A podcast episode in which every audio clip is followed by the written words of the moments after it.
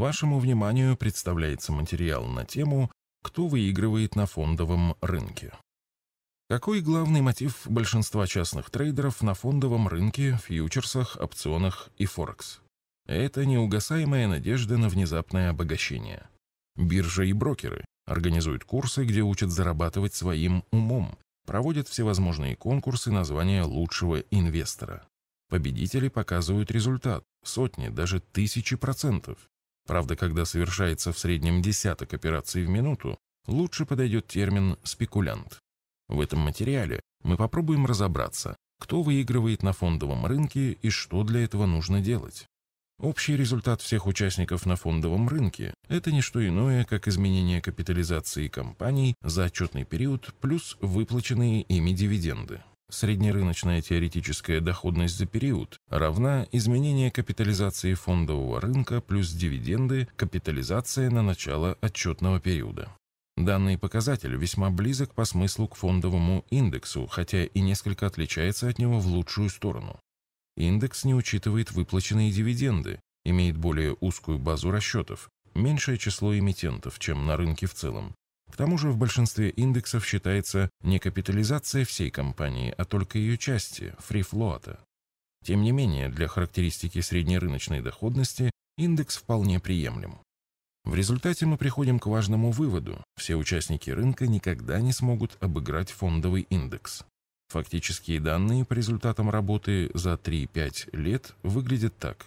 80% проигрывают индексу, 13% работают с той же эффективностью и 7% выигрывают. В сознании людей все происходит иначе.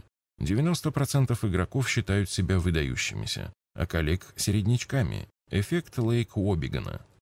Обучающие курсы, технический анализ, пропаганда брокеров и бирж, конкурсы среди частных инвесторов где победители показывают тысячу процентов роста.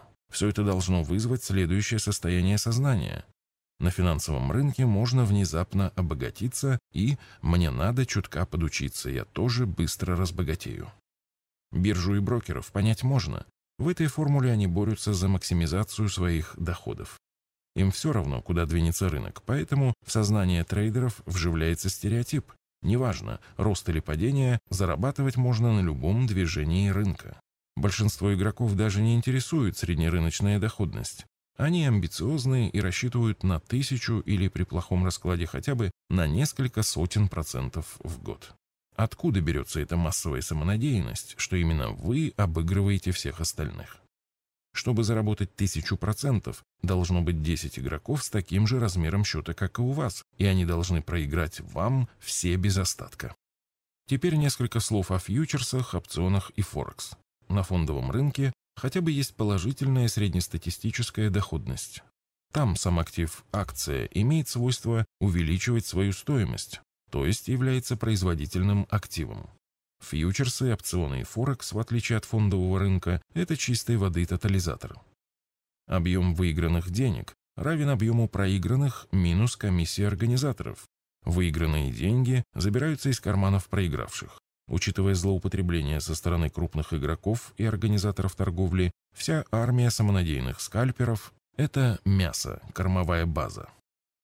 Иллюзия того, что на финансовом рынке можно сказочно обогатиться, надо только чуть-чуть доработать свою систему торговли, будет всячески поддерживаться.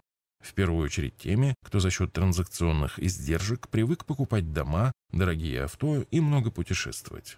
Особенно в этом преуспели Форекс-клубы. Они добились поистине впечатляющих успехов, когда за небольшой промежуток времени все деньги игроков переходят в транзакционные издержки.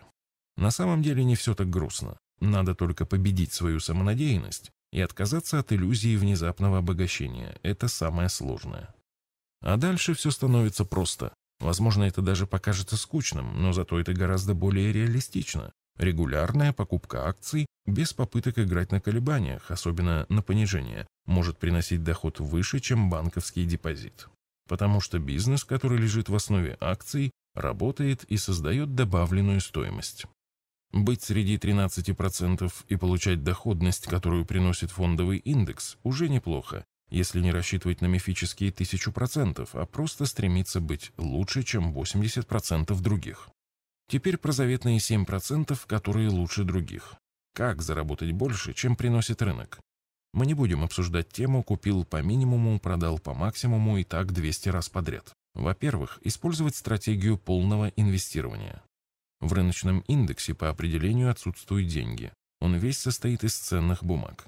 Индекс не пытается сыграть на колебаниях рынка и обыгрывает при этом целую армию профессиональных управляющих. Во-вторых, оптимизировать транзакционные издержки.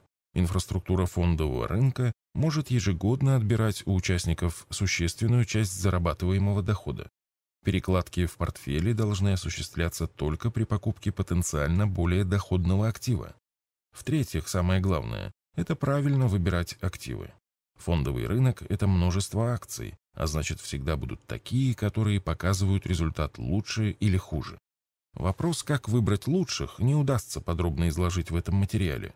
Если кратко, необходимо оценивать акции с точки зрения соотношения экономика-стоимость и продавать одни только когда выявлены другие, более подходящие под этот критерий.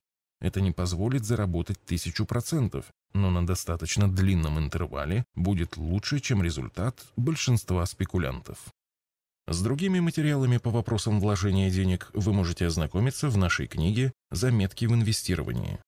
В электронном виде книга распространяется бесплатно и доступна для скачивания в удобном формате на нашем сайте arsagera.ru.